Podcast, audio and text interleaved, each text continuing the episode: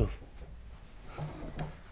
בעזרת השם אנחנו נלמד מזמור כ"ז בתהילים.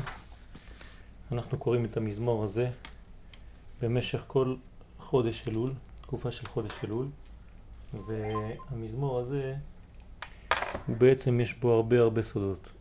אנחנו נראה איך דוד המלך מתקדם תוך כדי המזמור ומלמד אותנו דברים שהם קשורים כמובן לחודש, לחודש אלול. אז קודם כל יש הלכה, כן, בן איש חי, הלכות, שנה א', פרשת פיקודי, הלכה ו'. אומר הבן איש חי, מראש חודש אלול עד שמיני עצרת, אומרים אחר שחרית וערבית, מזמור אורי וישעי. כלומר, המזמור, שעוד מעט אנחנו נביא אותו פה, כך אומר הבן איש חי מראש חודש אלול עד שמיני עצרת. כלומר, ממש אה, 30 יום ועוד 21 יום, זאת אומרת 51 יום. ואחריו, קדיש, עד כאן דבריו, כן, בעזרת השם נראה מה זה אומר. בקיצור שולחן ערוך, סימן קכ"ח בהלכות ראש חודש אלול, בהלכות חודש אלול, כתוב עוד נוהגים במדינות אלו מיום שני דראש חודש אלול עד שמיני עצרת אומרים בבוקר ובערב לאחר התפילה את המזמור לדוד, אדוני, אורי וישעי. אותו דבר, אנחנו רואים שהשולחן ערוך, כלומר הבן איש חי לקח את זה משולחן ערוך או ממקורות שונים, אבל על כל פנים הדבר חוזר על עצמו שצריך לומר את המזמור הזה, המזמור הזה הוא חשוב מאוד לומר אותו בתקופה הזאת. מאיפה הם לוקחים את זה? והוא על פי המדרש, השם אורי בראש השנה, כך אומר המדרש. כלומר, מה זה אורי וישעי? יש שתי דרגות פה, יש אורי ויש ישעי, אורי מלשון האור שלי, וישעי מלשון הישועה. אומרים חז"ל במדרש, השם אורי בראש השנה וישעי ביום הכיפורים. כי יצפנני בסוכו, זה ההמשך של הפסוק, רמז לסוכות. כי יצפנני, לשון להצפין, להחביא, להסתיר, לשמור, זה בסוכות. כלומר, ב... בהתחלת המזמור אנחנו כבר רואים שיש את כל החגים של חודש תשרה. השם אורי ראש השנה, מלשון אור, עוד מעט נבין למה, וישעי ישועה ביום הכיפורים, כי יצפנני בסוכו, כן, שומר אותי בתוך הסוכה, רמז לחג הסוכות. אז ככה המזמור, כן, אנחנו רואים את זה, לדוד, אדוני אורי וישעי ממי עירה. כך אומר הפסוק, אדוני מעוז חיי, ממי אפחד. דוד המלך אומר, כן, לדוד, השם אורי וישעי, כשהקדוש ברוך הוא האור שלי והישועה שלי, ממי עירה, ממי אתה רוצה שאני אפחד? אין לי ממי לפחד. אם הקדוש ברוך הוא זה גם האור שלי וגם הישועה שלי, ממי עירה? השם מעוז חיי, אם הקדוש ברוך הוא גם כן מעוז חיי, כלומר כל הכוח של החיים שלי, ממי אפחד? כך אומר דוד המלך. יש לו סיבה לומר את זה דוד המלך, כן? כולם רודפים אחריו, רוצים להרוג אותו, דוד המלך זה לא חיים פשוטים, אבל זה עוד סיפור בפני עצמו. על כל פנים, בואו נמשיך, בקרוב עליי מרעים לאכול את בשרי. אומר המזמור בתהילים, כשמתקרבים עליי הרעים שרוצים לאכול את בשרי, כן? ממש רוצים לאכול אותי, חי, צרי ואויביי לי המה כשלו ונפלו. כל הצרים שלי, כל האויבים שלי נכשלים, נופלים, אני יוצא עם היד על העליונה. אם תחנה עליי מחנה, אפילו אם יבוא עליי מחנה שלם, לא יירא ליבי, אין לי פחד. אם תקום עליי מלחמה, בזאת אני בוטח. כן, אני עוד יותר בטוח כשיש מלחמה. כלומר, משגע, אדם כזה משגע. אתה חושב שהוא הולך ונופל ופוחד וכל הדברים שקורים לו, עוד יותר מתחזק כל פעם. למה? פסוק ד' אחת שאלתי מאת השם, אני רוצה רק דבר אחד, ואותה אבקש. כלומר, רק דבר אחד אני מבקש, שבתי בבית השם, אני רוצה לשבת וללמוד תורה בבית השם. תעזבו אותי מכל הבלגן, אומר דוד המלך, אני הייתי מלך, אני יכול להיות מלך, כן? אני עוד לא מלך, אבל הוא כותב את התהילים, כן? הוא עדיין בורח כשהוא כותב את התהילים. אה, זה לא... עוד לא מלך. עוד לא. אבל אני, יש לי הרבה דברים בחיים, אני רוצה רק דבר אחד. לא רוצה שום מלכות, לא רוצה כלום. שבדי בבית השם כל ימי חיי, מה לעשות שם בבית השם? לחזות בנועם השם, לראות את הנועם שיש בלימוד הזה, בשקט הזה, בשקט הנפשי שיש כשאנחנו יושבים בבית השם. בית השם זה בית המקדש, כן? ולבקר בהיכלו. להיכנס, לבקר שם, להיות כמו תייר שכל הזמן מתלהב מכל דבר. ככה אני רוצה להיות בבית המקדש. זה הוא לא יראה אבל. מה? זה הוא לא יראה בית המקדש. עוד מעט נראה איך הוא רואה את זה, איך, אם כן, אם לא, עם הבן שלו, נראה. פסוק ה' ממשיך המזמור, תהילים כ"ז, כי יצפנני בסוכו. כן, הקדוש ברוך הוא יכול להסתיר אותי, להצפין אותי בסוכה שלו, ביום רעה יסתירני בסתר אהולו בצור ירוממני. אפילו ביום שהוא יום קשה, בימים קשים, הקדוש ברוך הוא שומר עליי, יש עליי, כן, מין מנגנון שמביא אותי למדרגה של שמירה. ועתה ירום ראשי על אויביי סביבותיי, ואזבך באהולו זבחי תרועה, אשירה ואזמרה להשם. כלומר, אני מרים את הראש עכשיו על כל האויבים שלי שמסביב, אני זובח באוהל, כלומר בבית המקדש, זבחי תרועה, השירה והזמרה אני מזמר, אני שר, אין לי שום פחד. שמה, שמה השם קולי, אקרא. אני מבקש ממך, הקדוש ברוך הוא, תשמע כשאני צועק אליך, כשאני קורא אליך, וחונני. מה זה חונני? תן לי חן, שאני אמצא חן בעיניך, כן? וענני. ותענה לי. אני מבקש ממך עכשיו דבר אחד, שבתי בבית השם כל ימי חיי. אני רוצה שקט נפשי. תענה לי. לך אמר ליבי בקשו פניי, את פניך אדוני אבקש. אני רוצה רק דבר אחד. הלב שלי מבקש לראות את הפנים שלך. כלומר, להיות במצב איתך של אחדות. אל תסתר פניך ממני, בבקשה הקדוש ברוך הוא, אל תסתיר את הפנים שלך, אל תברח ממני, אל תת באף עבדך, עזרתי היית, אל תתשני ואל תעזבני אלוהי שאי. הקדוש ברוך הוא, אל תשכח אותי, אל תעזוב אותי, אתה אלוהי שאי, אתה המושיע שלי, אתה הגואל שלי.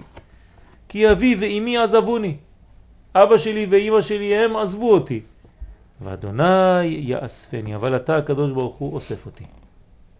כמובן הפסוק ממשיך, כן, אני התייחסתי רק לקטע הזה, המזמור ממשיך, אבל במה שנוגע לשיעור שלנו אנחנו צריכים רק את הדבר הזה. אז בואו ניקח את השורה הראשונה, כן, את הפסוק הראשון, לדוד, אדוני אורי ואישי, ממי אירא, אדוני מעוז חיי, ממי אפחד. תראה את המדרש בדף שלנו במקורות, מקור מספר 1, מדרש רבה ויקרא, כ"א, פסקה ד' רבנן פטרין קרא בראש השנה ויום הכיפורים, אורי בראש השנה וישעי ביום הכיפורים, זה חוזר על מה שאמרנו. כלומר המדרש אומר אורי זה ראש השנה וישעי ביום הכיפורים. ממי עירה, כן? עוזי וזמרתיה בקרוב עליי מרעים, מה זה כל מרעים, כל האנשים שרוצים לתקוף אותי, אלו שרי אומות העולם. מה הם רוצים לעשות? כן, זה אומות שהן נגד ישראל, לאכול את בשרי, רוצים לאכול לי את הבשר. אני ישראל, הם רוצים לאכול את בשרי. למה? לפי ששרי אומות העולם, אומר המדרש, באים ומקטרגים על ישראל לפני הקדוש ברוך הוא ואומרים לפניו. מה הם אומרים? ריבונו של עולם, אלו עובדי עבודה זרה. ואלו עובדי עבודה זרה. זאת אומרת, מה אתה עושה הפרש, הבדל בין אלה ואלה? אתה רואה שאלה מתנהגים, הם עובדי עבודה זרה, וגם אלה, אלו מגלי עריות, ואלו מגלי עריות. כן, כל אחד נמשך לכיוון הזה, לא חשוב אם הוא ישראל, אם הוא יהודי, מה אתה מבלבל? למה אתה עושה פרוטקציה ליהודים? אלו שופכי דמים, ואלו שופכי דמים. אז שואלים המלאכים המקטרגים, מפני מה אלו יורדים לגיהנום ואלו אינם יורדים לגיהנום? כן? כלומר, הבאים ומקטרגים על עם ישראל, אומרים לקדוש ברוך הוא, אתה אל אמת, אתה אל צדק. איך אל צדק מתנהג באי צדק, בחוסר צדק. לא יכול להיות דבר כזה. מה יש לך לענות על זה הקדוש ברוך הוא? תלונה קשה. טענות קשות. צרי ואויבי לי בימות החמה שסה יום. זאת אומרת, שסה יום 365 ימים מתקיפים אותי כל הזמן בלי להפסיק. כמה יש בשנה ימים? 365. השטן, אומר המדרש, כמה זה בגמטריה? גמטריה 364. זאת אומרת, רק יום אחד בשנה השטן לא מתקיף אותנו, שכל ימות השנה השטן מקטרג, וביום הכיפורים אינו מקטרג. יש רק יום אחד בשנה שהשטן אין לו הרבה תפיסה בנו, אחיזה. אמרו ישראל לפני הקדוש ברוך הוא, אם תחנה עליי מחנה של סמ"ם, לא יראה ליבי שיפתחתני בזאת יבוא אהרון אל הקודש. זאת אומרת, אפילו אם יבוא המלאך, מלאך המוות, היצר הרע, כן? אתה הבטחת לנו שבזאת יבוא אהרון אל הקודש. זאת אומרת שהקדושה ממשיכה שאין לנו מה לדאוג. כמובן דברי המדרש צריכים בירור וביאור, אבל נראה את הדברים בשקט. נראה את המקור מספר 2. מה זה סמ"ר ב'? כן, מה? מה זה סמ"ר ב'? איפה? אמרת סמ"ר ב'. סמ"ם. סמ"ם. סמ"ם זה, זה שם של מלאך, כן, אני לא רוצה להגיד את השם, אבל הוא כתוב פה. אתה רואה? זה מלאך, מלאך המוות. כן, הוא נקרא ככה. סנהדרין אומרת הגמרא בדף מ"ו, עמוד א', בינתיים אנחנו במקורות, ועוד מעט נתחיל ללמוד בדיוק את הטקסט, אבל לפני זה אנחנו צריכים את הרקע.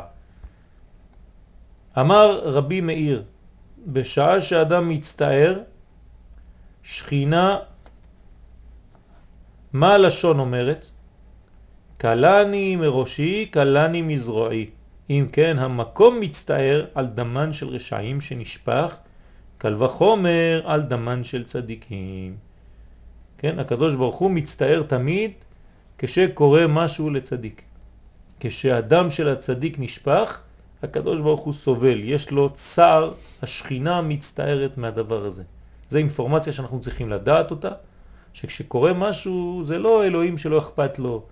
הוא אומר, טוב, מה זה בני אדם, אחד מת, אחד חי, אחד עוד פעם נולד וזה. אני רחוק מזה, אני מחוץ למעלות האלה. אין לי רגשות של בני אדם.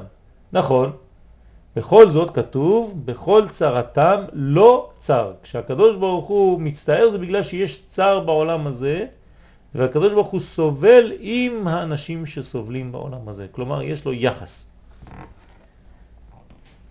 האבן עזרא אומר על התורה, לדוד, אדוני אורי וישעי עירה, יש אומרים אורי בלילה, שאין שם אור, כי הנפש תפחד, וישעי ביום. כלומר, מבקשים אור בלילה וישועה ביום.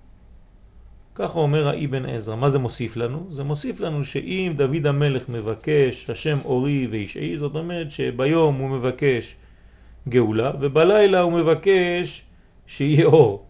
פשוט מאוד, כי כולם רודפים אחריו והוא לא יודע לאן לברוח. אז יש אנשים שהם במצב של לחץ, שכשזה לילה מבקשים שיעירו להם, כשזה יום הם רוצים גאולה, זה גם אור מסוג אחר, כן? תמיד הם מבקשים את האור כי הם במצב לא נורמלי של לחץ ושל רדיפות. המלבים על התהילים הזה, על פרק כ"ז, אומר לדוד במזמור הזה יבאר כי ההשגחה נמשכת אחר הדבקות בשם. כמה הקדוש ברוך הוא משגיח על האדם, כמה שהאדם דבק בקדוש ברוך הוא. והדבק בו תדבק ההשגחה התמידית ותשמרו. מי שנדבק באמת בקדוש ברוך הוא, כן? אז תמיד יש לו השגחה תמידית שהקדוש ברוך הוא נדבק בו. ממש עושה איתו חלק אחד, גוש אחד. ותשמרהו מכל הפגעים, שומר אותו מכל מיני דברים רעים. ועל כן סמוך ליבו לא יירא משום דבר רע. אין לו מה לפחד, אדם שהולך עם הקדוש ברוך הוא ישר והוא דבק בקדוש ברוך הוא, אין לו מה לדאוג. הקדוש ברוך הוא נמצא איתו, לא יירא ליבו, שלא יפחד, שלא יתחיל לרעוד בתוך הלב אפילו, הקדוש ברוך הוא נמצא איתו. כי לא יאונה לצדיק כל רע, רק ברגע אשר הפסיק חוט הדבקות. מתי חז ושלום קורים דברים? ברגע שהאדם אפילו ברגע אחד, כן, הוריד את הריכוז הזה שהקדוש ברוך הוא נמצא איתו כל רגע. כלומר זה כמו חוט דק שמדביק אותנו לקדוש ברוך הוא, אנחנו דבוקים דרך החוט הזה, וצריך תמיד לדאוג שהחוט הזה יהיה קו חי. ברגע שיש חז ושלום ניתוק מהקו הזה, או אפילו שאנחנו מוציאים את הדעת שלנו מהקו הזה, אז חז ושלום יש התקפה כביכול שאפשר להתקיף מבחוץ. אז עוד פעם, כי לא יאונה לצדיק כל רע, רק ברגע אשר הפסיק חוט הדבקות ונפנה מעבודת השם. ברגע שהאדם יוצא מעבודת השם, הוא כבר פנוי, אז אם רואים מקום פנוי, אז נכנסים.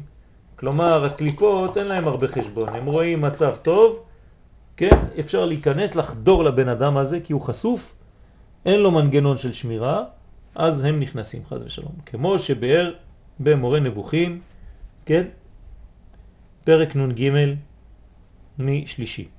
ולכן, מכל המון הבקשות אשר יבקש האדם, כלומר הרבה דברים אנחנו רוצים לבקש מהקדוש ברוך הוא, אבל מכל המון הבקשות ראוי שישים פניו אל שאלה אחת בה ימצא כל מבוקשיו. תמיד צריך לבקש את הברכה הכוללת, שכוללת את כל השאר. לא לבזבז זמן לשאול דברים קטנים, שאם היית יכול לשאול שאלה אחת שהיא מרכזת את כולם, אז היית שואל את השאלה הזאת וזה עוד יותר טוב. שלום ציון. ברוך הבא, ש...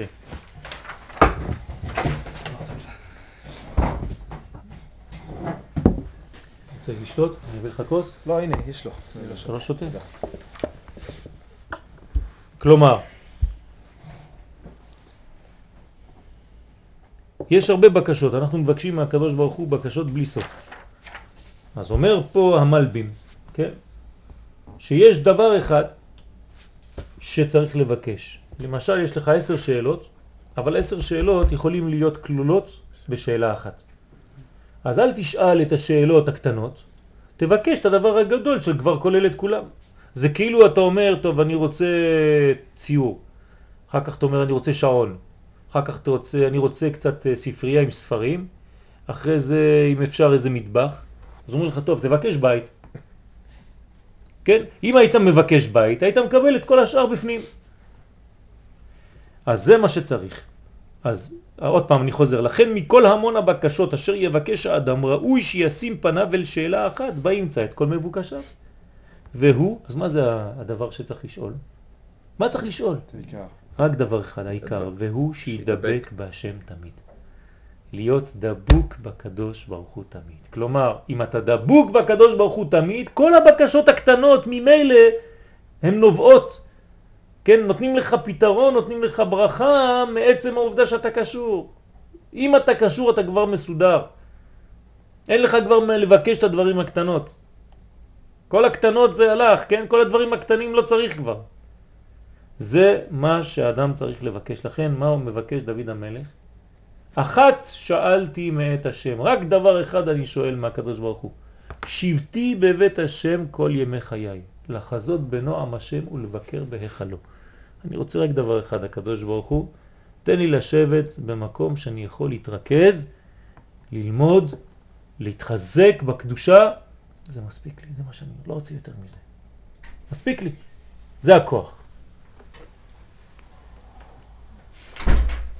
אמרתי זה הכוח, נכנס צוריאל. אני אביא לכם לשתות. אני אביא.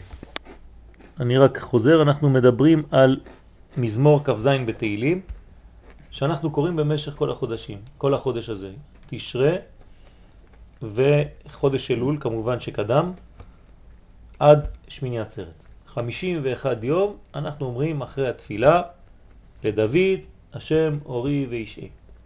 כן, מה הדבר הזה? מה הוא בא לומר לנו דוד המלך במזמור הזה? אז התחלנו להסביר קצת. אבל דוד המלך בתוך המזמור אומר, אחת שאלתי מאת השם.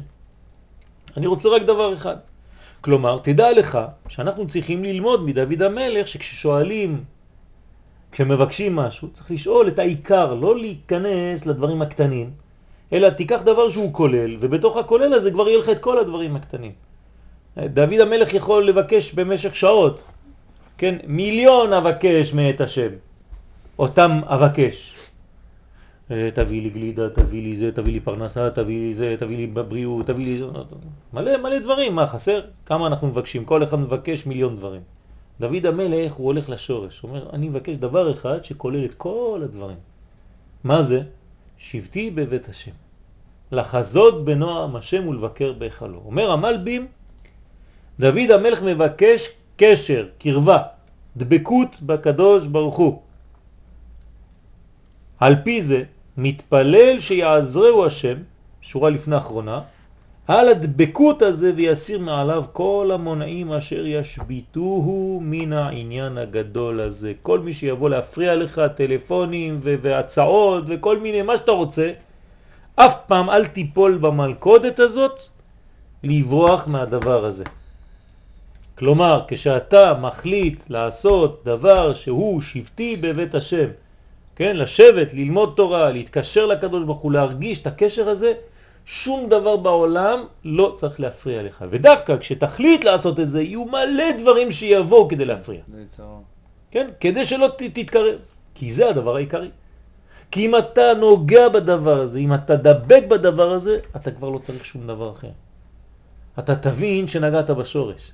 זה כמו אחד כל החיים שלו מסתובב באיזה מפעל גדול, עד שיום אחד הוא מגיע לחדר סודי, והוא רואה שהכל נפעל משם, רק כפתור אחד מפעיל את הכל. ובמשך שנים הוא הסתובב בכל הדברים הקטנים, וידיות, וכל מיני מנטות וכפתורים קטנים.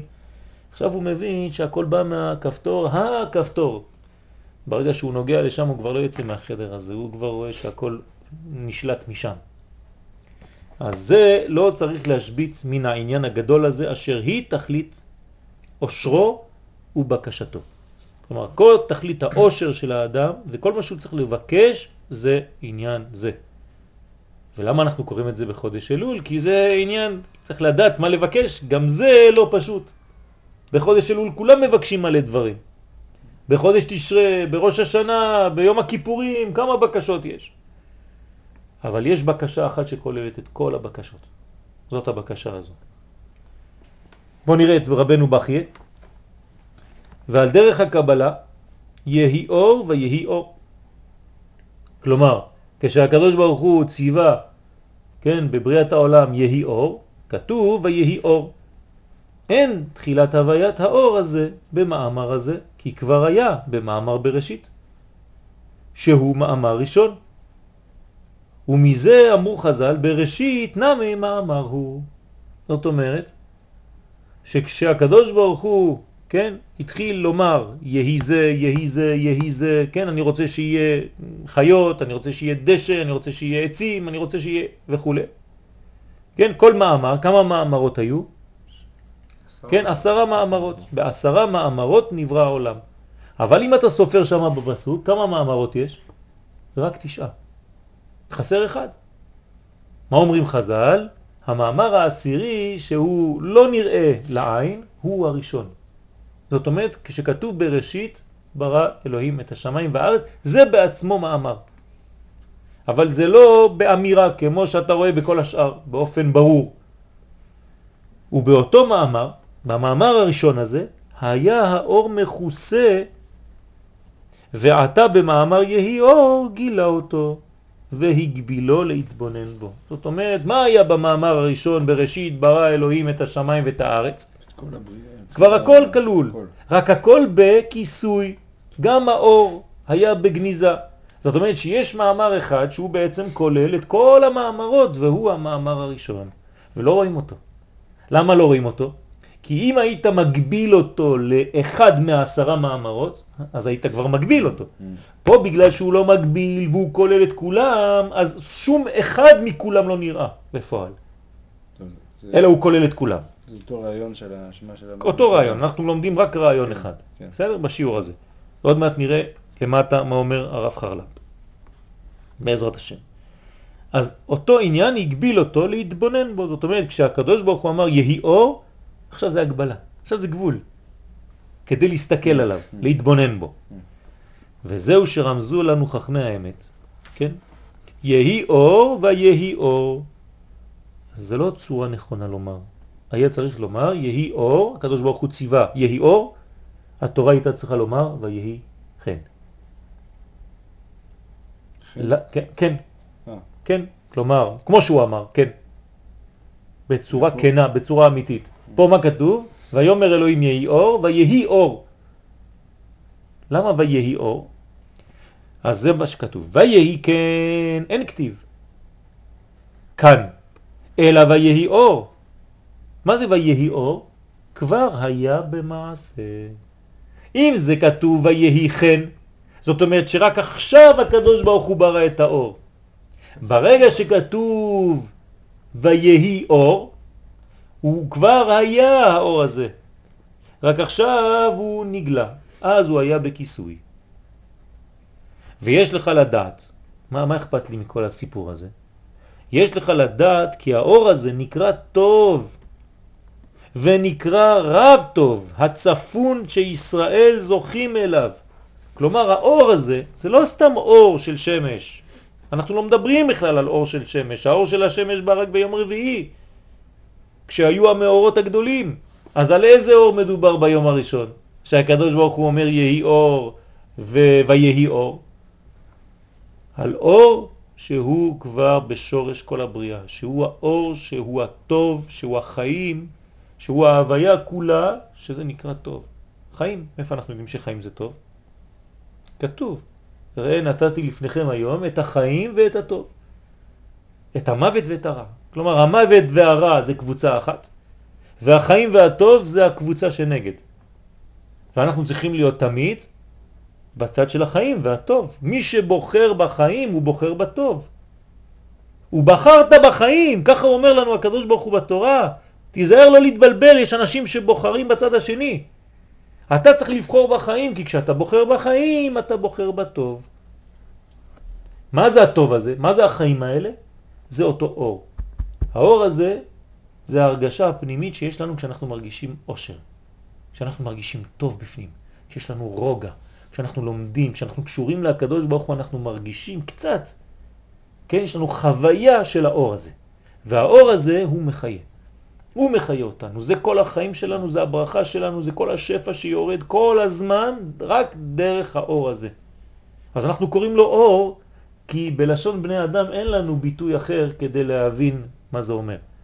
אבל אתה יכול לקרוא לו אושר, אתה יכול לקרוא לו עונג, אתה יכול לקרוא לו מה שבא לך, שמביא אותך להרגשה הפנימית, החוויה הגדולה הזאת. אז אנחנו קוראים לו אור כי זה הדבר הכי רוחני שיש לנו בעולם. הערה. כן, הערה.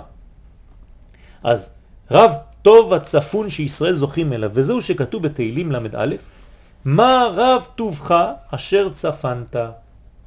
זאת אומרת שגם דוד המלך אומר לנו במזמור אחר, מזמור 31, איפה הטוב שלך הקדוש ברוך הוא? כולם אומרים שאתה טוב. מה רב טובך? אני ראיתי את הטוב הזה, אני יודע מה זה הטוב. הוא כל כך גדול, אבל איפה הוא? צפנת אותו, גנזת אותו, הסתרת אותו. רק מי שמסוגל רואה את האור הזה, ורואה באור הזה את כל מה שהוא צריך לראות. כלומר, צדיק יכול לראות עם האור הזה, כשהוא משתמש באור הזה, הוא יכול לראות הכל תמיד. אפילו שהוא לא מכיר, אני שולח לו מכתב על אישה שיש לה חז ושלום גידול באיזה חלק מהגוף, הוא עונה לי, ראיתי את הבעיה שלה. מה ראית? אתה לא מכיר אותה, לא כלום, רק נתתי לך את השם שלה, וזהו, ראיתי את הבעיה, ותגיד לה שאין לה מה לדאוג, שהגידול הזה זה גידול לא מסוכן. איך אתה יכול לומר דבר כזה? כן? אלא שיש כוח של האור הזה, אני כל כך דבוק באור הזה, שהאור הזה, כן, אנחנו חברים, הוא נותן לי לראות דברים שאחרים לא רואים. אז זה צפנת. למי הוא צפון? מה אומר המשך הפסוק? ליראיך. למי שירא אלוהים. מי שיש לו יראת השם באמת בפנים, הקדוש ברוך הוא נותן לו קצת להשתמש באור הזה. הקדוש ברוך הוא גנז אותו לצדיקים לעתיד לבוא. זאת אומרת שהאור הזה הוא מיוחד לצדיקים והם יכולים להשתמש בו. אבל מי שמוכן, רק מי שיש לו יראת השם. זה רוח הקודש, זה לא נבואה, כן, רוח הקודש. אפשר, אפשר להגדיר מה זה יראת השם? זה, כן, זה קשה מאוד, כן, אבל זה מדרגה שבעצם היא המדרגה הראשונה. ראשית חוכמה. אתה רוצה להגיע לחוכמה, ההתחלה, מדרגה הראשונה זה יראת השם. זאת אומרת שאתה מבין, מגיע למסקנה, למציאות שהקדוש ברוך הוא, הוא מנהיג את כל העולם. אין עוד מלבדו. ואתה כל כך רואה את העוצמה הזאת, את הגודל הזה, שאתה מתחיל לראות, כן, יש לך יראת השם, אתה אומר, כן, אה, אי אפשר לזוז פה. בוא נגיד במילים אחרות, מתי יש חטאים?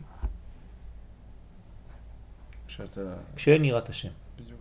כשאתה לא רואה. מה אומר, כן, אה, אה, מי זה היה שאמר את זה?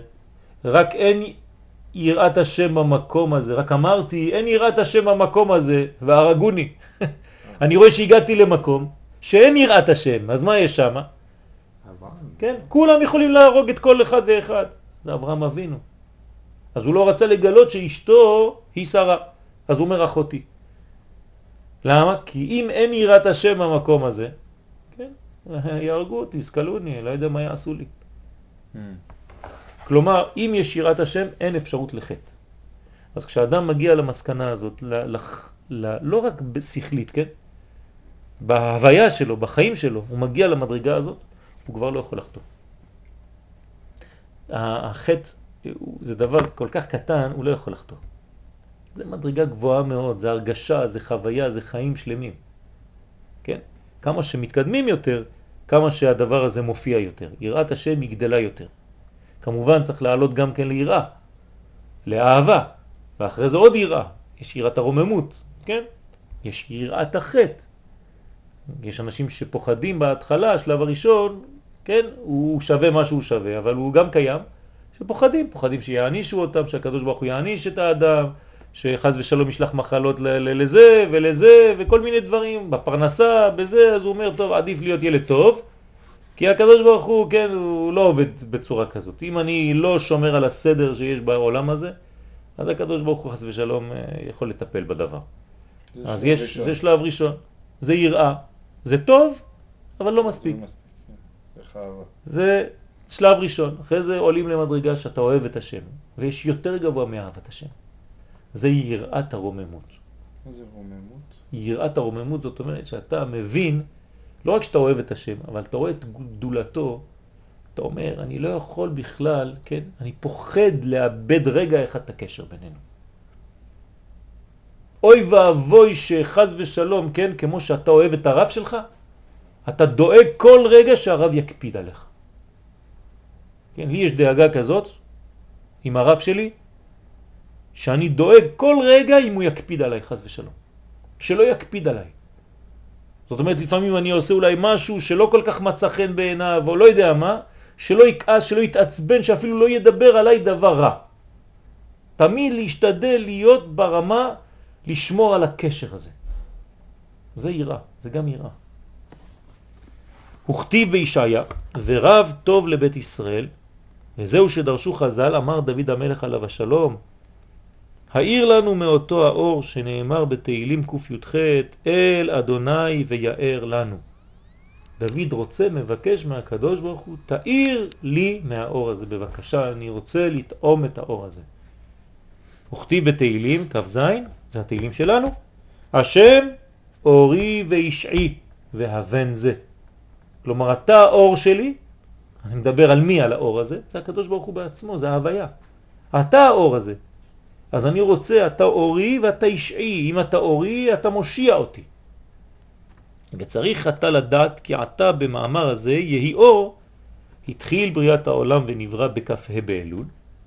אנחנו יודעים שהעולם נברא אתמול, כן? אתמול היינו כ"ה לחודש אלול, זה היה יום בריאת העולם, לכן אתמול הדברים חוזרים ממש לשורש הבריאה. כן, זה סוד. המקובלים, יש להם סודות. אתמול התחיל תהליך שהוא נמשך, כן, כל המקרא המלכים, שבירת הכלים, והעולם מתחיל להתתקן, כן, שבוע הבא, בעזרת השם, עם ראש השנה. זה התחלה של הבניין. אנחנו גם על זה צריכים ללמוד, בעזרת השם, נעשה שיעור בלי נדר ביום ראש השנה, זאת אומרת בשבת בבוקר, כן, בסביבות שלוש וחצי ארבע, אנחנו נלמד בבית הכנסת בעזרת השם, עד, עד הבוקר. וננסה לראות מה קורה בזמנים האלה. גם ביום שבת וגם ביום ראשון, בעזרת השם. יומיים מארבע עד זמן התפילה. מישהו ענה. אז, ונברא בכ"ה באלול, זכר לדבר יהי אור. מה זאת אומרת זכר לדבר יהי אור? כלומר, מילת יהי, מה זה מילת יהי? מתי זה היה? מתי מופיע האור הראשון בתורה? מרחבת הפני ה... איזה מילה היא? איזה, איזה מספר? אם אני צריך למספר את המילים. 15? לא. בראשית ברא אלוהים את השמיים ואת הארץ. והארץ הייתה תוהו ובוהו וחושך על פני תהום ורוח אלוהים מרחפת על פני המים ויומר אלוהים יהי אור. 25. זאת אומרת, המילה 25 זה אור. ואנחנו עכשיו רואים שהעולם נברא ב-25 לחודש אלול. כלומר, ה-25 הוא לא סתם, הוא מילה מיוחדת. מתי יש לנו עוד 25 שזה מופיע? והוא גם כן אור. בחנוכה. חנוכה, כ"ה, 25. יש לנו אותו אור בחנוכה. כלומר, יש חניה בכ"ה, חנוכה. מתי הם חנו? בכ"ה לחודש כסלב. גם שם יש סוד על האור, לכן אנחנו מדליקים בכ"ה לחודש כסלב את האור הראשון. זאת אומרת שהיום הראשון של חנוכה מקביל לבריאת העולם, לכ"ה לחודש אלול. סודות גדולים יש שם. וצריך להבין, אבל זה כבר עניין של חנוכה. ומה שכתב בתשרה נברא העולם, אז אם זה ככה, למה אתה מבלבל לי את המוח? כתוב בתשרה נברא העולם, לא כתוב בזמן אחר.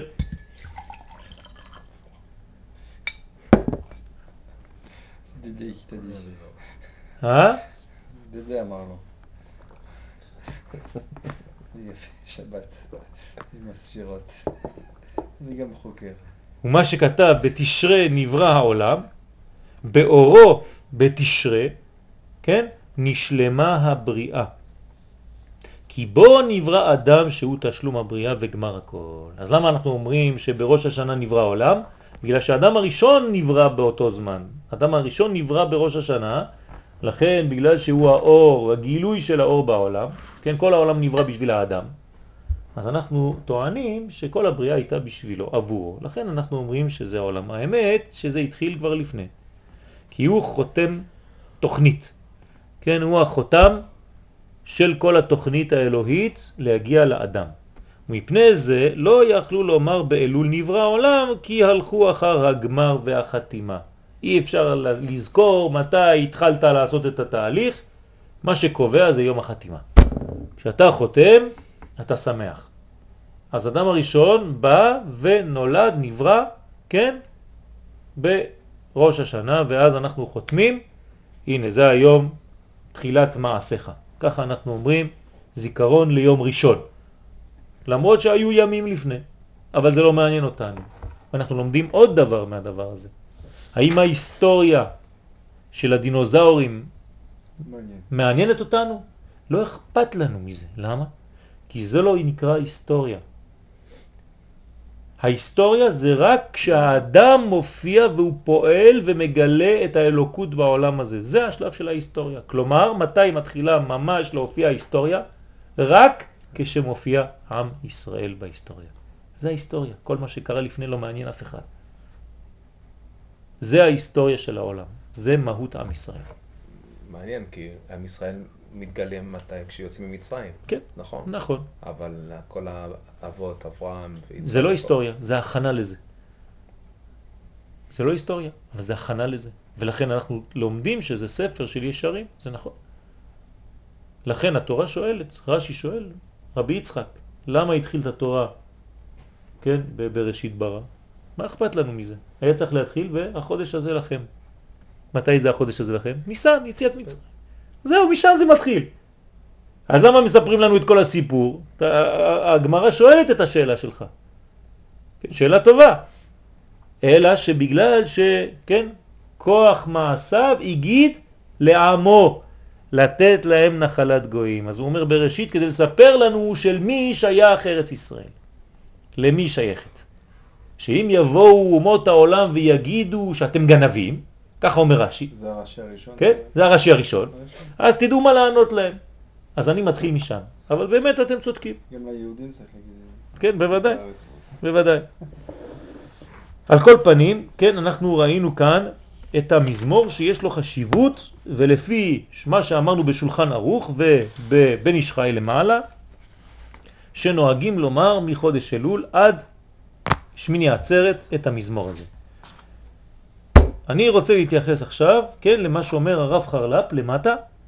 הרב חרל"פ היה המגיד שיעור בישיבה של הרב קוק. מי שהיה אומר את השיעורים בישיבה של הרב קוק, זאת אומרת בישיבת מרכז הרב. בישיבת מרכז הרב היה ראש ישיבה, זה הרב קוק, והיה המגיד שיעור, מי שנותן שיעורים בתוך הישיבה. כן? כמו הבוס הגדול והמנהל. אז הרב חרל"פ היה מנהל את הישיבה, כן?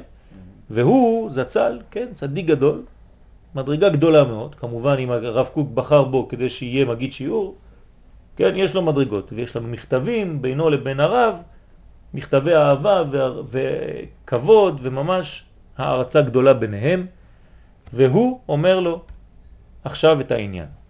בואו נראה מה אומר הרב פה על אורי ואישי.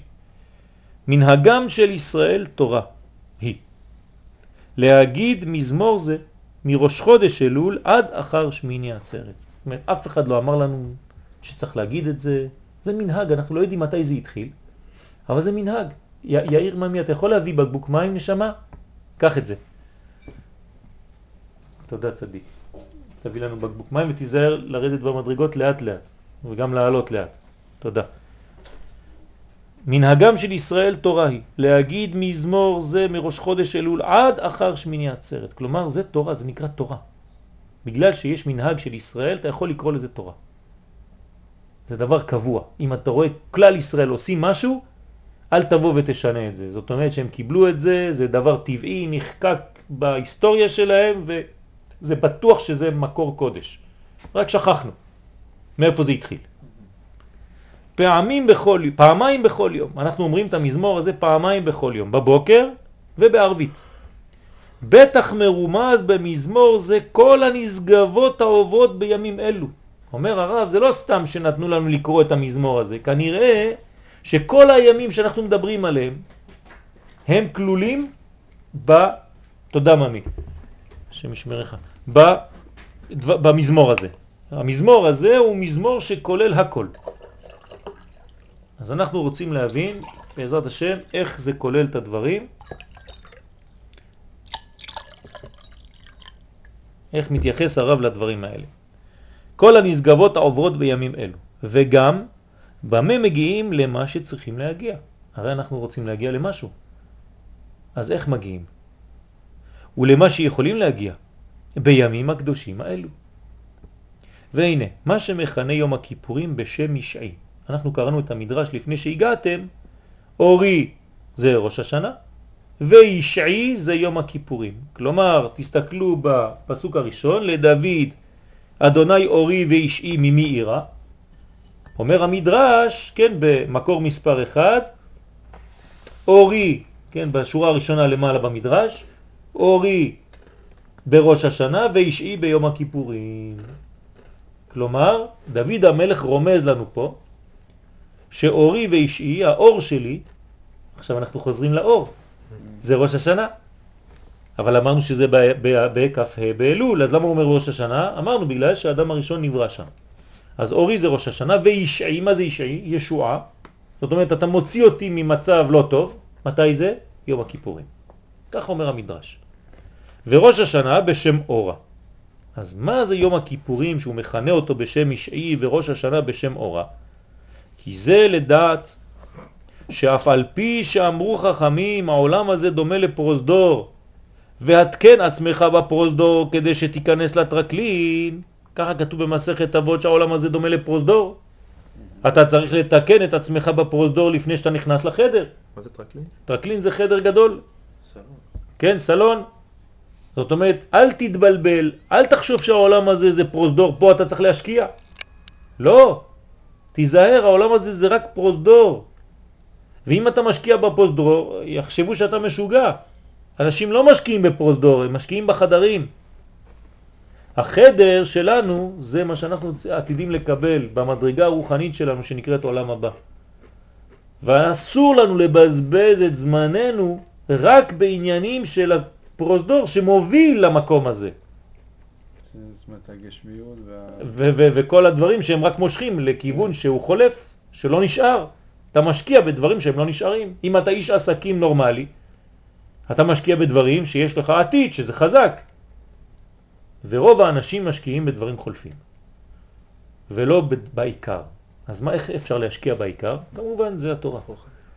זה כל הכוח הרוחני, זה ההשקעה הכי טובה. כן, אם נעשה חשבון כמה שנים אנחנו חיים בעולם הזה וכמה שנים אנחנו חיים בעולם הבא,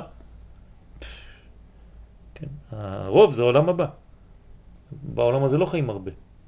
אפילו אם חזרת 20 פעם בגלגול, כפול 80 שנה, זה כלום.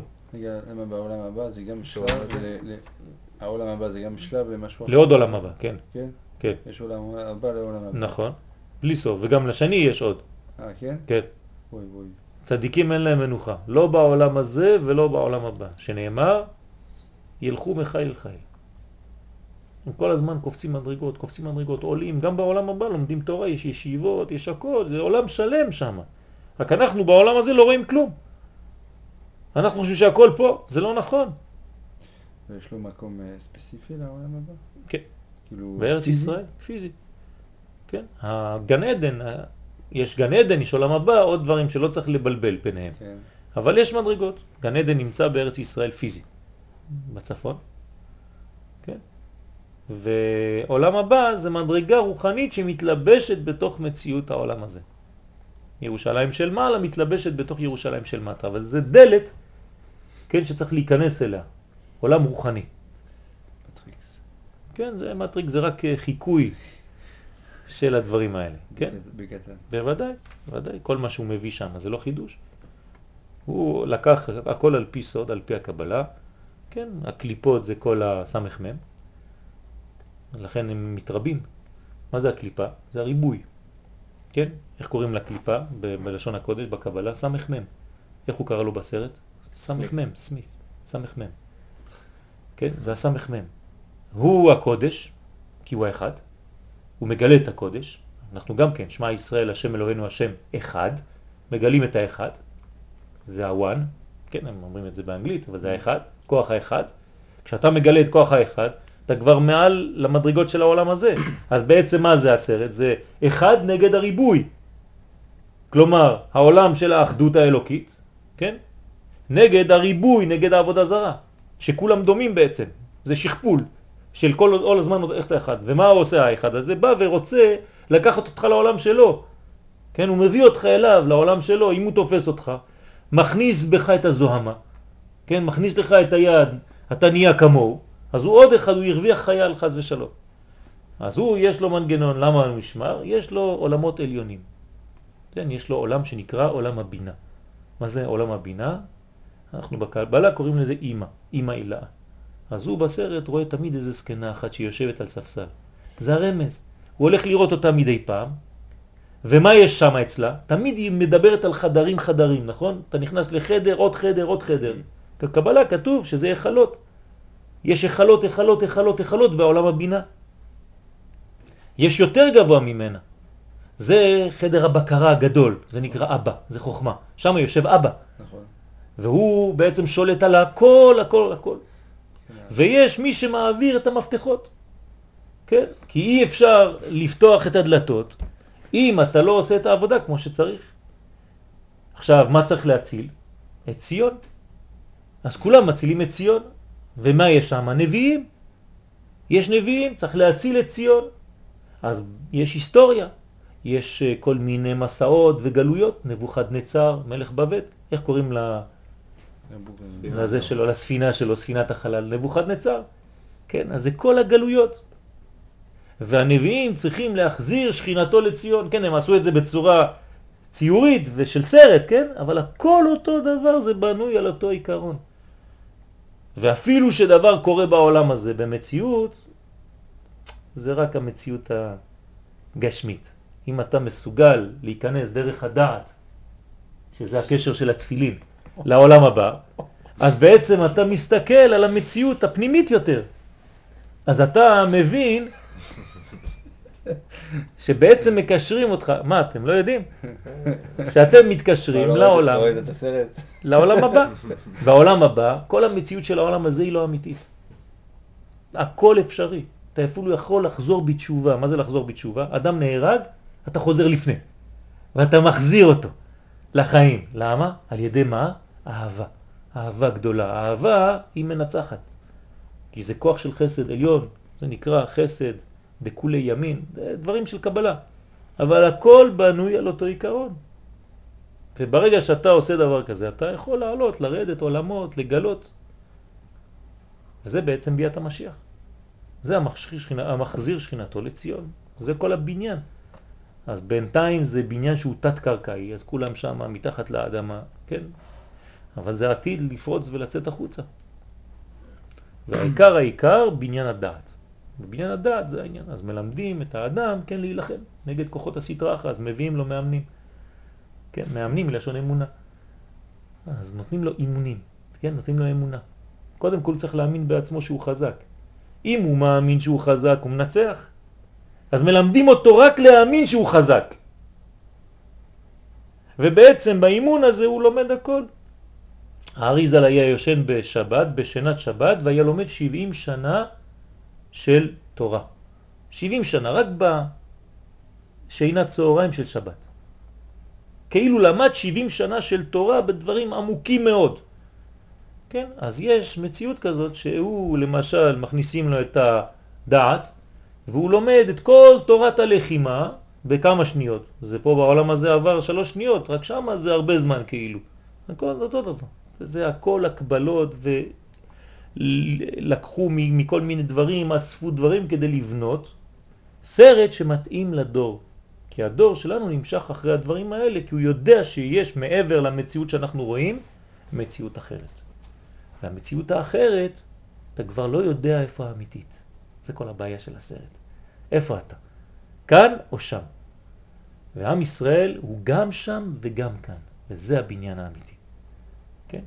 כמובן, זה דברים גדולים מאוד, אבל מה שאתם רואים זה רק חיקוי, כן?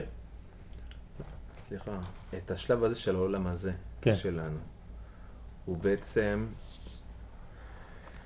הוא בעצם פרוזדור, הוא בעצם, הוא, הוא, הוא חובה כדי להגיע למשהו כן. יותר גבוה, נכון? כן. חובה לעבור דרך המדרגה הזאת. כדי להתקדם. כן. אז מה יביא את, ה, את, ה, את הזמן של המשיח? הוא ירוס כל זה. למה? כי אם הכרחי לעבור דרך העולם הזה, מה ייתן לנו הקטע הזה של, של הגאולה? עכשיו זה הגאולה. עכשיו זה הגאולה. עצם העובדה שאתה בתהליך הזה, זה הגאולה. אנחנו תמיד מתבלבלים, אבל זה עוד שיעור בפני עצמו. כן? אנחנו חושבים הגאולה. שהגאולה זה רק. הנקודה. לא, נכון, זה אני זוכר את השיעור הזה. אבל זה עכשיו. כל שלב שאתה בונה, עכשיו אתה בגאולה, עכשיו, עכשיו אתה בעולם הבא. עכשיו אתה לא בעולם הזה, אתה יושב בעולם הזה, האצבעות של הרגליים שלך לפעמים עושות ככה, נכון? אתה במציאות של העולם הזה, אתה שותה הכל אבל כל כולך נמצא בעולם הבא, בעולם רוחני. אז עכשיו אתה בגאולה. אתה יכול להגיד שראית, כן, את מציאות הגאולה מ-4 עד 6 בעולם הגשמי. ואתה לא משקר. בסדר? מה יהיה חידוש כשיבוא הגאולה? אתה לא תעשה יותר מזה. רק אתה תבין יותר, כי המוח שלך יתפתח יותר, אבל המלך המשיח הוא אדם כרגיל, כמו כולם. הוא גם ימות, ויהיה לו בן, שימשיך להיות משיח, וגם הבן ימות ויהיה לו עוד בן, ככה אומר הרמב"ם. אל תחשבו שזה נגמר, פתאום בא וזהו, אז מה עושים? כל זה בשביל חג אחד של ערב אחד בכותל? נו הנה בא, זהו בא, עושים מסיבה גדולה, אוכלים, שותים, נו, אחר כך צריך לקום למחרת, מה עושים? יש המשך לדברים האלה. אז אנחנו עדיין לא מבינים כלום, כן? אבל רק אנחנו מכינים את עצמנו, כן, על ידי התודעה למדרגות הרוחניות האלה. בסדר? אז תדעו גם כן ליהנות מהרגעים של עכשיו, לא רק של מה שיהיה. Mm-hmm. תמיד מחפשים את אותו היום ושוכחים את העכשיו.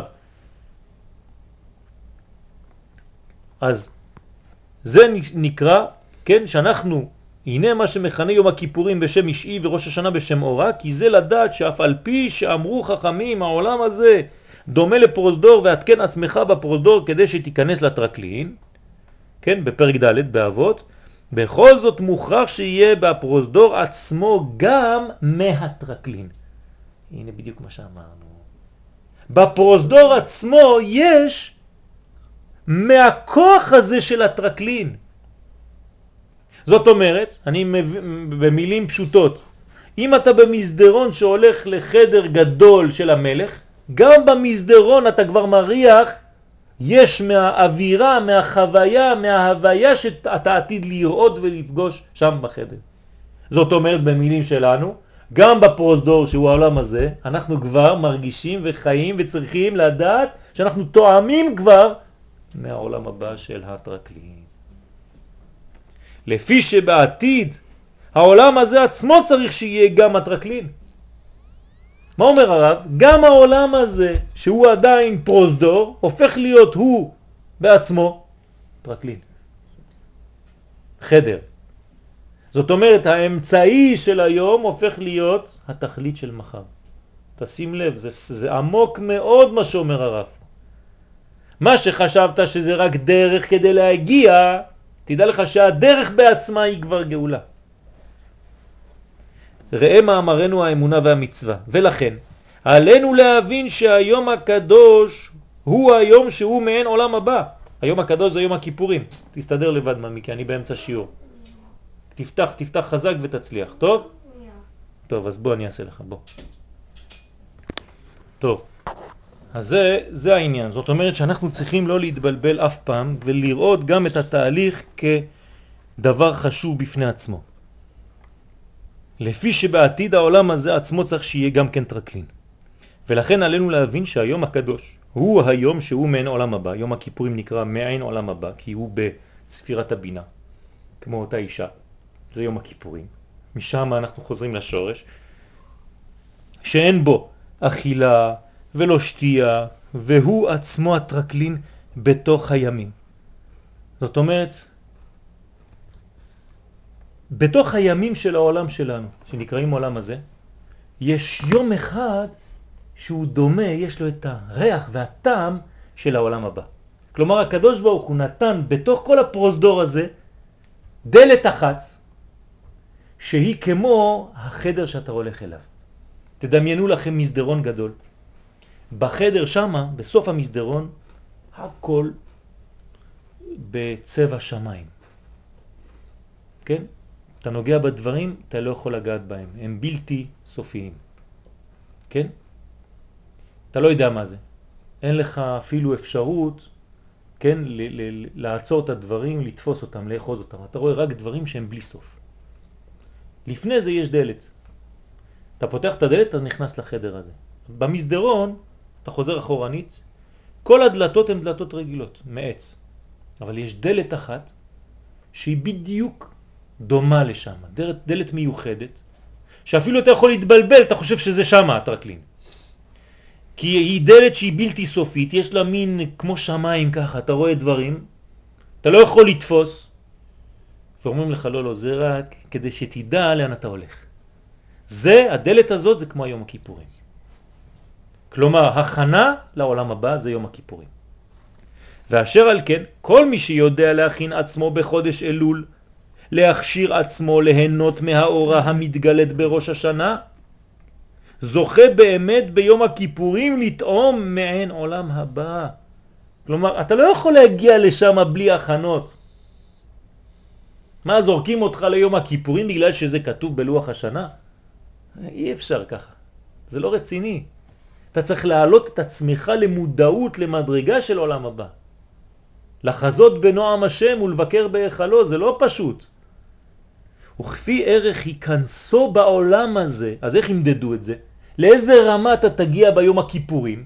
הרי כולם יושבים באותו בית כנסת, אבל לא כולם באותה מדרגה. אתה יכול לשבת לידי ואני יושב לידו וכל אחד בעולם אחר, באותו עולם של יום הכיפורים. אז איך וכפי ערך ייכנסו בעולם הבא ביום הכיפורים הזה, כלומר נותנים לך אפשרות עכשיו לגעת קצת בעולם הבא. בוא נראה איך אתה מסוגל לגעת בעולם הבא שבעולם הזה, זאת אומרת ביום הכיפורים. כן, הוא בערך זה באוויר עולם הבא בכל השנה כולה. ככה יהיה לך כל השנה הבאה החוויה הרוחנית לטעום את העולם הבא. אני מסביר. אתה רוצה לדעת איזה רמה של תורה ואיזה רמה של מודעות ואיזה רמה של דעת יהיה לך במשך כל השנה הבאה, זה בדיוק מה שתוכל לקחת מיום הכיפורים, לפי ההכנה שלך בחודש אלול ובראש השנה. קשה לי לתרגם על זה, כאילו, אני מבין את המילים, אבל קשה, קשה לי לתרגם את זה. זאת אומרת, אם. אם, אני אגיד לך מה עשית. אם אתה מרגיש השנה בחודש אלול התרוממות רוח, אתה תגיע כבר לראש השנה עם ראש אחר, עם לב אחר, עם מציאות אחרת, עם רצון פנימי לשנות ולהתקדם ולשפר והכל והכל והכל. אתה תשמע את השופר לא כמו שכולם שומעים אותו, כי אצלך זה רזוננס אחר, כן, ביו-רזוננס. יהיה לך משהו מסוג אחר. אצלך כשהשופר יעשה משהו, זה יעורר דברים שאחרים ישמעו כמו מוזיקה, בסדר? צריך לשמוע כל שופר, שומעים? אז אחד יבכה, אחד זה, אחד יתרגש, אבל אתה כבר למדת יותר מה זה השופר. אתה כבר יודע מה זה הדברים. אני אומר על כל אחד לפי כן, מדרגתו, כן, כן? ברגע שאתה מקבל את זה, האוכל שלך של ראש השנה יהיה שונה. אתה תרגיש שאתה אוכל בקדושה, ביום מיוחד במינו. אחרי זה יהיו עשרת ימי תשובה, שאתה תתכונן עוד יותר חזק, אתה מרגיש שאתה עולה עוד שלב, עוד פלטפורמה. כשאתה מגיע ליום הכיפורים, איפה אתה בכלל? לא היית בדבר הזה אף פעם בחיים שלך. כשאתה תצא מיום הכיפורים הזה, אומרים, הנה זה, יש לו נגיד פלוס 36 על 100 השנה. הוא הגיע ל-36. זה יהיה הרמה של התורה שלו כל השנה. לשם הוא יוכל להגיע, אם הוא מתאמץ, כן? אבל עד שם הוא יוכל להגיע. אחד שעלה ל-80, במשך השנה, אם הוא קצת מתאמן, יכול לעלות ל-80. אתה יכול לעלות את הפרופיל שלך, או להוריד אותו. כמה שאתה מעלה את הפרופיל, אתה עולה לקרבי, מלשון קרוב. אתה קרוב לשם. קורבן זה מלשון קרבי. כי זה גם קורבן, גם מתקרב וגם יוצא לקרב נגד. יש לך כוח יותר חזק למוטט את כל הסמ"ם. בסדר? ואז אתה בעצם חוזר למעלה. דרך אגב, ההוא קראו לו נאו, שזה וואן בהיפוך אותיות. כן, הפוך. כן, כן, כן. אותו דבר. כן, זאת אומרת שאנחנו עכשיו חוזרים לאותו עניין, ופה אנחנו נותנים לכל השנה את הצבע והמדרגה והרוחניות והסף שאתה צריך להגיע אליו, אתה מסוגל להגיע אליו. אז תתכונן. וכן הוא באורה. עכשיו זה היה בכיפור, יום הכיפורים, זה היה ישועה. מה זה האורה? אמרנו, ראש השנה. השנה. כן. אורי כן. זה ראש השנה, וישעי זה יום הכיפורים, אומר המדרש. כן. אותו דבר בשביל ראש השנה, וכן הוא בהאורה. כל ההכשלה והסבל הרב שסובלים כל השנה כולה, לא הם, הנה אך לרגלי סתימת האורה. למה אתה סובל כל השנה? אתה יודע למה אתה סבלת כל השנה? חסר לך אור. כל מקום שהאור לא הגיע זה מקום חשוך, במקום חשוך כולם נתקעים, טק, טק, מקבלים מקום, כל הזמן, כל הזמן מקבל מכות.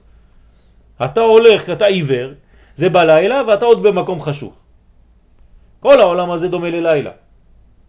אתה יודע שאתה חי בלילה, כן? ככה אומרים חז"ל, כל העולם הזה דומה ללילה. אז ת, לפחות תיקח פנס, קח תורה. תורה זה פנס, אתה הולך בלי פנס, בלילה, בלי מחזיר אור, כל מי שבא נדפק בך, פאף, פאף, אתה נתקע בכל מקום, ואתה רק בוכה, ואתה אפילו לא יודע איפה לנקות את הפצעים שלך, כי אתה לא רואה איפה אתה פצוע בכלל. אתה רק מנסה להרגיש אם יש לך דם.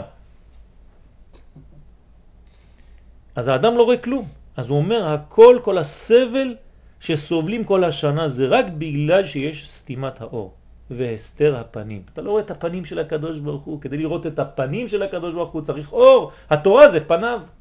צריך לימוד. צריך לימוד, בוודאי. צריך ללמוד, והלימוד הזה, הוא נותן לך אחר כך דברים אחרים של לחיות את הלימוד, לא רק ללמוד. כי החיים שלך משתנים באופן טבעי. מי שלומד יודע שהחיים שלו משתנים. מי שלא לומד אז הוא, כן, ככה פרווה כזה, הוא יהודי טוב, בסדר, אבל זה עוד לא מספיק. שכן זה מקללת התוכחה. זה אחד מהכללות. באיזה פרשה ראינו את הכללות? לפני שבועיים, נכון. מה ראינו שם? יקקה השם בעיוורון, חז ושלום. הקדוש ברוך הוא יקה את האדם שהוא יהפוך להיות עיוור.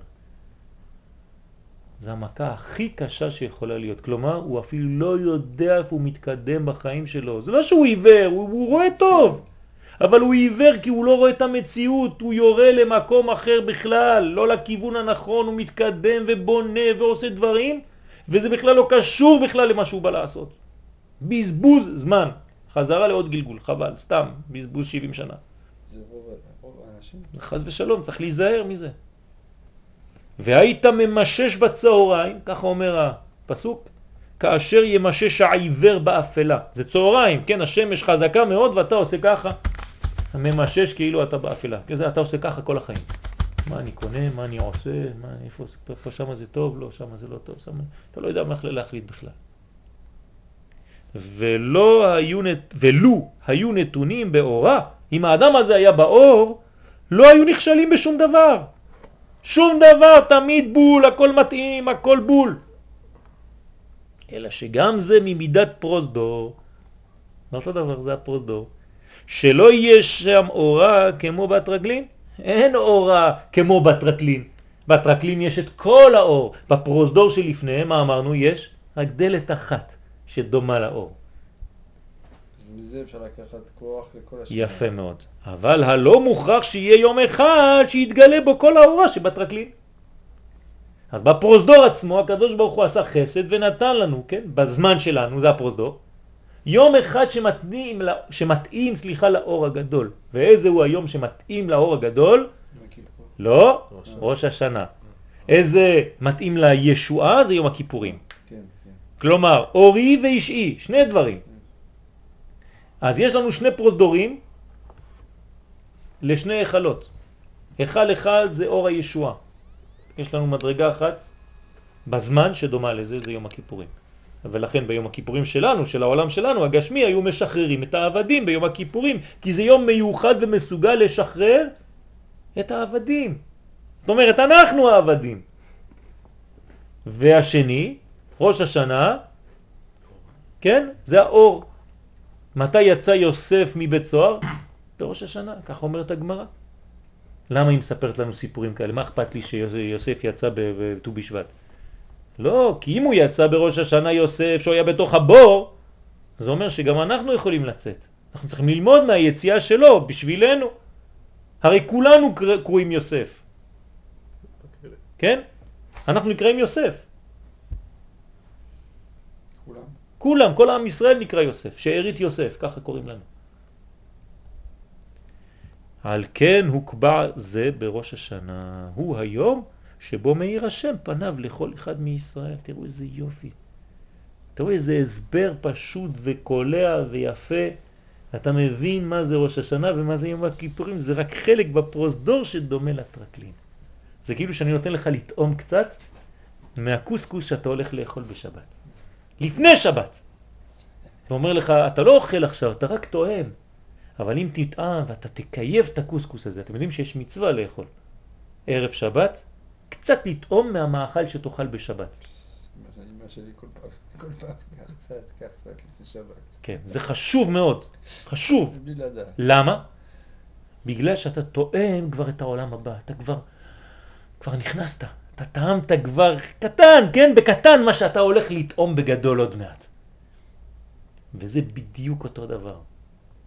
אתה טועם קצת מהאור בראש השנה, מהאור הגדול שאתה תטעם בגאולה. אתה טועם מהישועה ביום הכיפורים, מהאור הגדול שאתה תטעם בישועה של עם ישראל. והוא היום שאין בו כל הסתר פנים, לכן בראש השנה, בגלל שהוא יום אורי, זה אומר שאין בו הסתר פנים. כלומר, יש בו גילוי פנים. זה יום שמח, ואין שום חשכות, אין חושך בראש השנה, רק אור. אסור להביא אפילו דברים שהם, כן, שוללים את הדבר הזה. כלומר, אל תאכל דברים חמוצים, אל תאכל דברים שהם מרים, אל תאכל...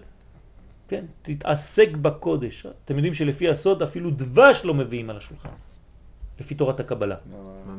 כי, כי הדבש הוא בא מהדבורים, זה מידת הדין. אה, אז מביאים סוכר. או דבש תמרים. אנחנו אוכלים כבר תמרים. זה לפי הסוד, לפי הפשט מותר להביא, כן? אבל לפי הסוד המקובלים הולכים ומדייקים ואומרים אל תכניס לי שום דבר שהוא דין. אפילו דגים המקובלים לא מכניסים. למה? כי זה מלשון דאגה. והם לא רוצים שיהיו דאגות בשנה. אבל כל מה שלא חשוב באיזה שפה, הוא מביא לך דבר טוב, תכניס אותו. למשל, אתה צריך לברך בורא פרי האדמה. אז תיקח פרי שבדרך כלל אין לך הרבה, בננה. בננה באמצע הזה, בסימנים, תאכל בננה, תברך בורא פרי האדמה ותפתור עם זה את כל הברכות של בורא פרי האדמה. למה? כי בננה זה בוננה. זה אותו דבר. כן, ככה כתוב. בספרים, בספרים, כתוב? הכל, שזה רמז לבוננה, בננה. רק אתה לא יודע להגיד, אתה אומר בננה. אלא שדרוש לפתוח החלונות, שהאורה תחדור לשם. אז תפתח את החלון. אתה רואה, אין בית מדרש בלי חידוש. באת רק בשביל לשמוע בננה. לא, לא, לא. למדת עוד משהו אחר חוץ כן, מזה? טוב. כן. זה יחזור, זה יחזור. שישר לאשתו יגיד, "לא, אני... אני נשאר פה לראש השנה. כן, כן, אותי, אני... וכל מי אשר פותח חלונותיו. אז אומר לנו, תפתח את החלונות שלך, אדוני, יש לך חלונות, רב בריח. כן? במקום להיות רב, אתה רב בריח. הכל סגור.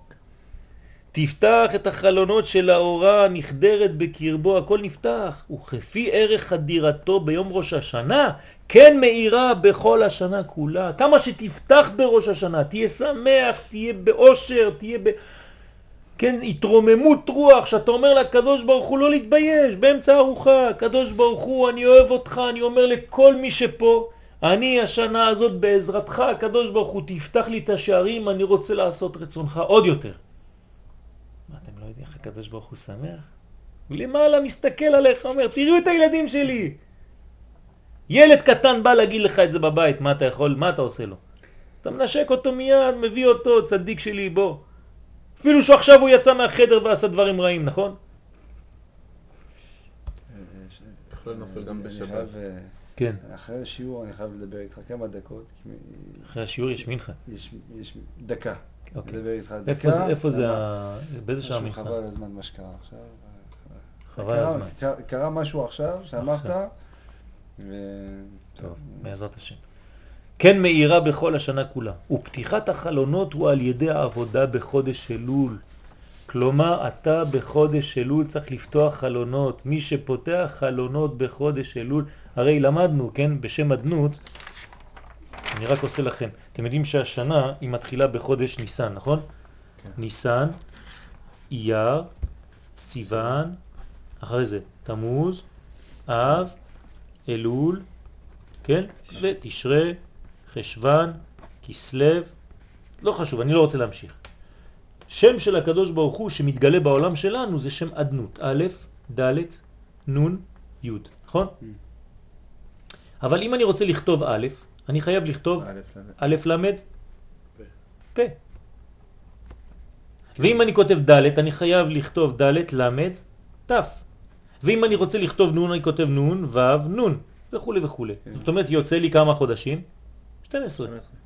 ש- ארבע אותיות כפול שלוש. כל אחת, כן. 12, יש לי 12 חודשים, כל חודש יש לו אות. תשימו לב מה עושה ניסן, הוא מביא, כן, א', אבל תמוז, אב, זה דל, זאת אומרת אין בו כלום, בכינו, אבל ת' הופך להיות דלת. זאת אומרת, אלול פותח לי את הדלת לדלים. זאת אומרת, עד כאן זה היה דל, כן? כדל. אין כלום. כדלים, מה אנחנו אומרים בסליחות? כדלים, כראשים, כן? דופקים דלתך. מה זאת אומרת? שדפקנו בדלת עד שהגענו לתף, שזה הופך להיות דלת פשוטה לשווים. הקדוש ברוך הוא פתח לנו את הדלת, זאת אומרת שחודש אלול זה כמו דלת שפותחת את תמוז ואב ומתקנת את הכל. ואז אתה הופך להיות נון. מה זה נון? תגיד לי מה זה נון, אה? חמישים. חמישים אתה הופך להיות דג עליון. נון זה דג בארמית. נוני הים. כן, אז אנחנו הופכים להיות בנים של נון. כמו יהושע, בן נון, הוא הבן של נון. כן, הכל סודות שם, כן? והוא נכנס לארץ.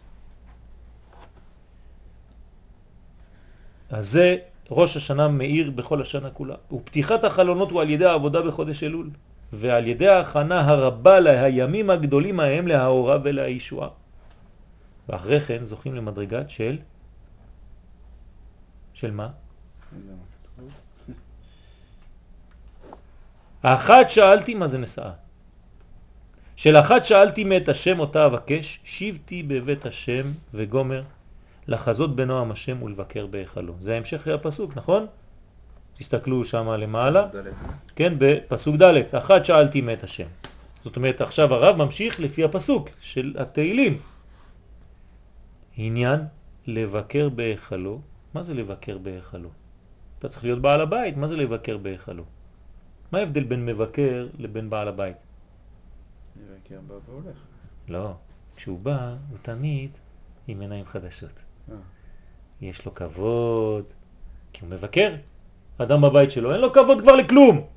עובר ליד הדברים, זה מזיז לשם, זה מזיז, הולך אצל השכן. תהיה ככה בבית המקדש, אדוני. אל תבוא לבית המקדש, תתחיל להתפרץ שם. כן, בבית המקדש יש קבלן מיוחד. מי שרואה את הקבלן הזה אומר הוא משוגע. עושה מדרגות של 17 סנטימטר, אחרי זה עושה לך מדרגה עוד של 17, עוד של 17, פתאום 28.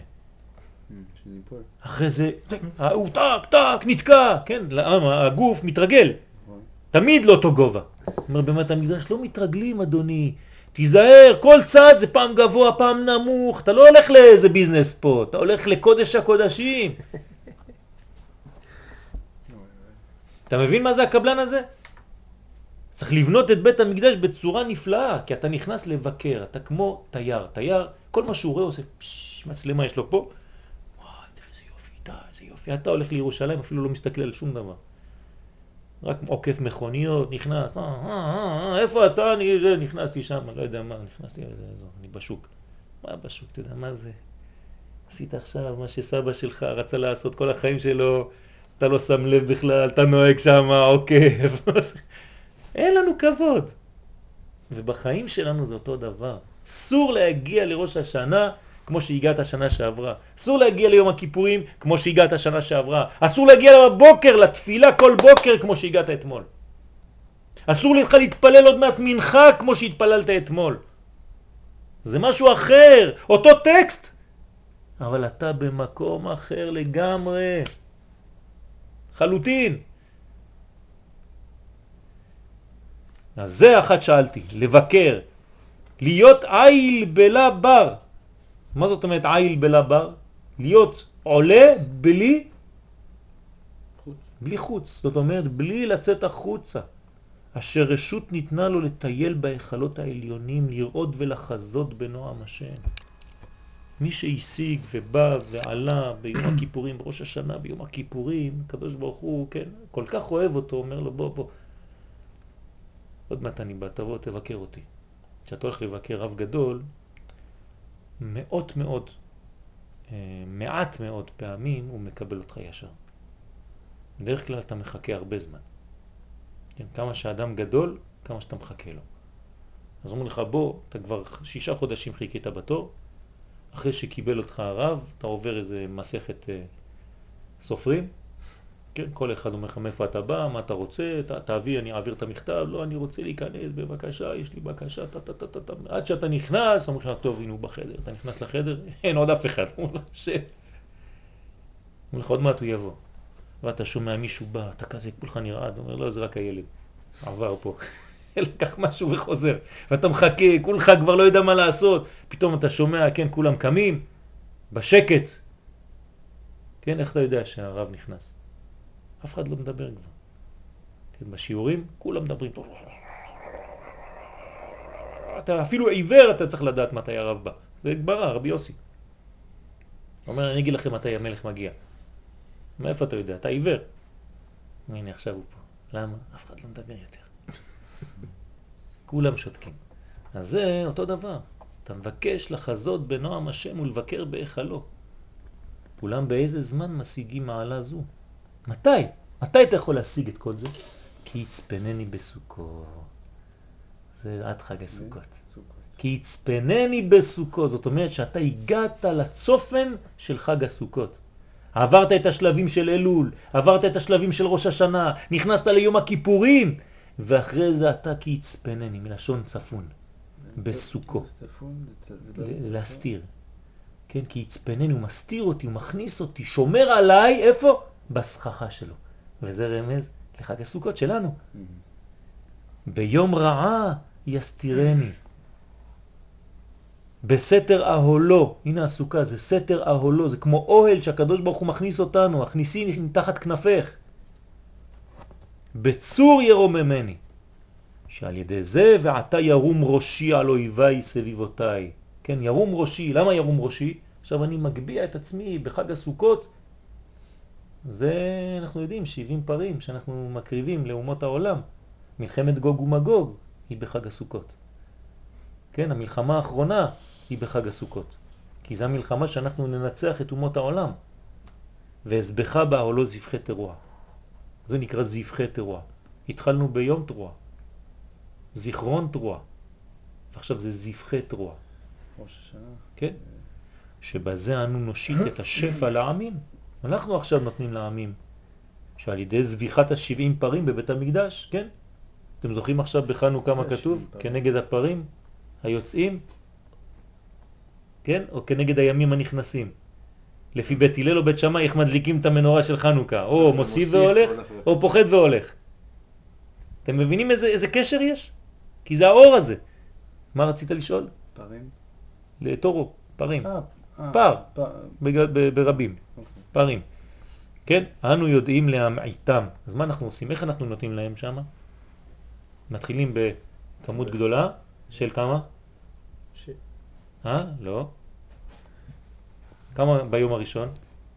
לא. כמה פרים אנחנו מק- מקריבים בבית המקדש בשביל אומות העולם? כתוב 70 פרים. איך אני יכול בשבעה ימים להקטיר 70 פרים? איך אני עושה את זה?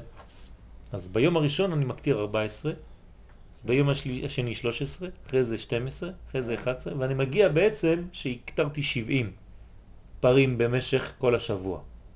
ככה היינו עושים ב... ולמה שזה זה דילוג יורד? באמצע, לא? אה? שזה דילוג באמצע. יש... זה הכבשים. זה, זה משהו אחר, זה לא הפרים. הפרים זה בול. כן? עכשיו, למה זה יורד? כי זה מה שהוא אומר פה. אנחנו נותנים את השפע לעמים, אבל אנחנו נותנים להם במינון, זה יורד, יורד, יורד, יורד, יורד, להמעיטם, שיהיו פחותים והולכים. פוחתים והולכים. כפרי החג. למה? כדי להישאר לבד עם הקדוש ברוך הוא. רגע, אז זה אנחנו למה אנחנו נותנים להם? כי אנחנו, כשאתה נותן אוכל לאויב שלך, אה, אתה שולט עליו. זה סוד. זה זה במשך שנה? לא? לא, לא, לא, לא, כן, זה, לכל כאילו- הבניין. אתה צודק, זה לא, בניין לא. שנתי. עוד מעט נבנה, בעזרת השם, בלי נדר, ביום חמישי בלילה נלמד קצת ברמח"ל אולי נראה את העניין של ראש השנה. אני, יש לי, אני לא יודע כבר איזה, שיעורים לתת. כל כך יש, ממש, זה פלא פלאות. כן, כל זה ראש השנה, זה כלום, כל זה ראש השנה. זה עוד כלום, יש לו עוד מלא דברים שם, אני לא יודע בכלל מאיפה להתחיל, מרוב שיש דברים על ראש השנה. זה סודות עצומים. ואחרי כן השירה והזמרה לשם. מתי זה השירה והזמרה לשם? שמיני עצרת, שמחת תורה. אתה רואה את הדילוג? תראו מה זה, כל זה אומר דוד המלך פה. כל זה אומר דוד המלך. ושלב אחרי שלב, איך הוא כתב את המזמור הזה? ברוח הקודש, הוא מגלה הכל פה. אתה קורא פרק תהילים כל יום, קבל השם, חזק יום אצלי ברכה וקבל השם. קדיש.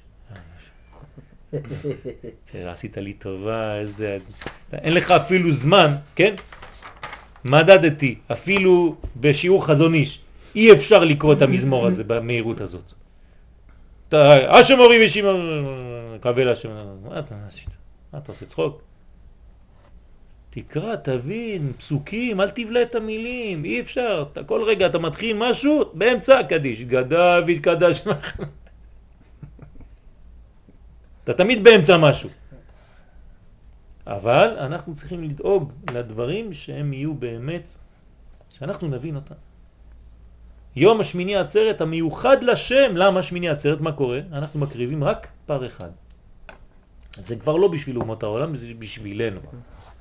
ולישראל, כדברי המדרש, אני ואתה נעבד סעודה פר אחד, איל אחד. חוזרים לאחד.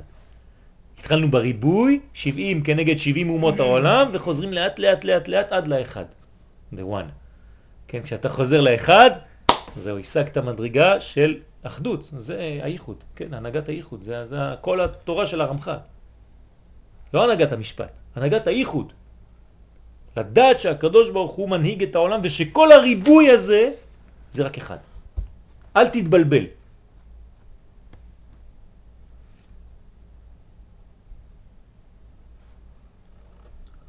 השנה יש לנו אור כפול, יש לנו גם אור של ראש השנה וגם של שבת.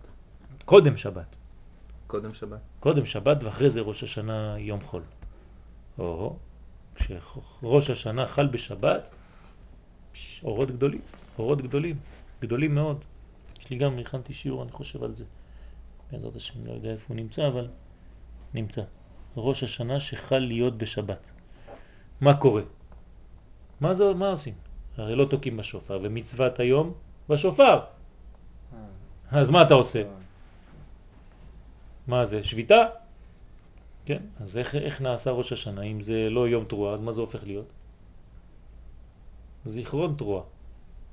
יש בתורה גם זיכרון תרועה וגם יום תרועה.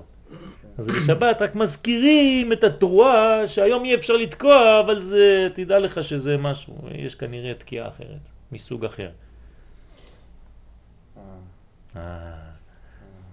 כן? יש, יש, יש, לא יש, יש, צריך לשמוע, צריך לשמוע, זה כל החידוש. תשמוע בלי לשמוע. בוודאי, בוודאי, כמה שאתה עולה יותר, ולכן אני תמיד אומר, שהתפילות הן לאו דווקא בצעקות, או בכל מיני, והתקיעות הן לא במין כוח כזה גשמי. כמה שאתה הופך להיות יותר צינור מהאוויר, כמה שזה עובר, זה יכול להיות חלש מאוד. חלש מאוד. כן? לפעמים ניגון קטן מוריד לך דמעות. דבר קטן, דבר תורה קטן מוריד לך דמעות, ואתה לפעמים רואה דבר כמו הר סיני, זה צועק, והכל לא עושה לך כלום. והדברים הקטנים, הפשוטים, לפעמים באים ונוגעים לך בדיוק בנקודה, בול, איפה שצריך לגעת. זה משהו אחר. זה עדינות נפש, זה עדינות. אני קורא לזה יום עדין, לא יום הדין. זה ראש השנה זה יום עדין.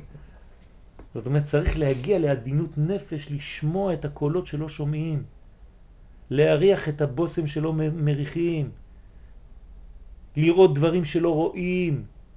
הכל הפוך. זה ראש השנה. שהנה ראש ולא לזנב. מה זה זנב? זנב זה רק אה, איפה שהולכים כולם הוא הולך. מה עושה הזנב? הולך אחרי הגוף. אין לו מה לעשות, כן? הוא לא אומר, טוב, היום אני נשאר, אין לי מה לעשות. הולך. הולך, אבל הראש מחליט שנהיה לראש ולא לזנב, זה חשוב מאוד, זה לא סתם ביטויים. בין הראש. תפסיק, תנוח קצת.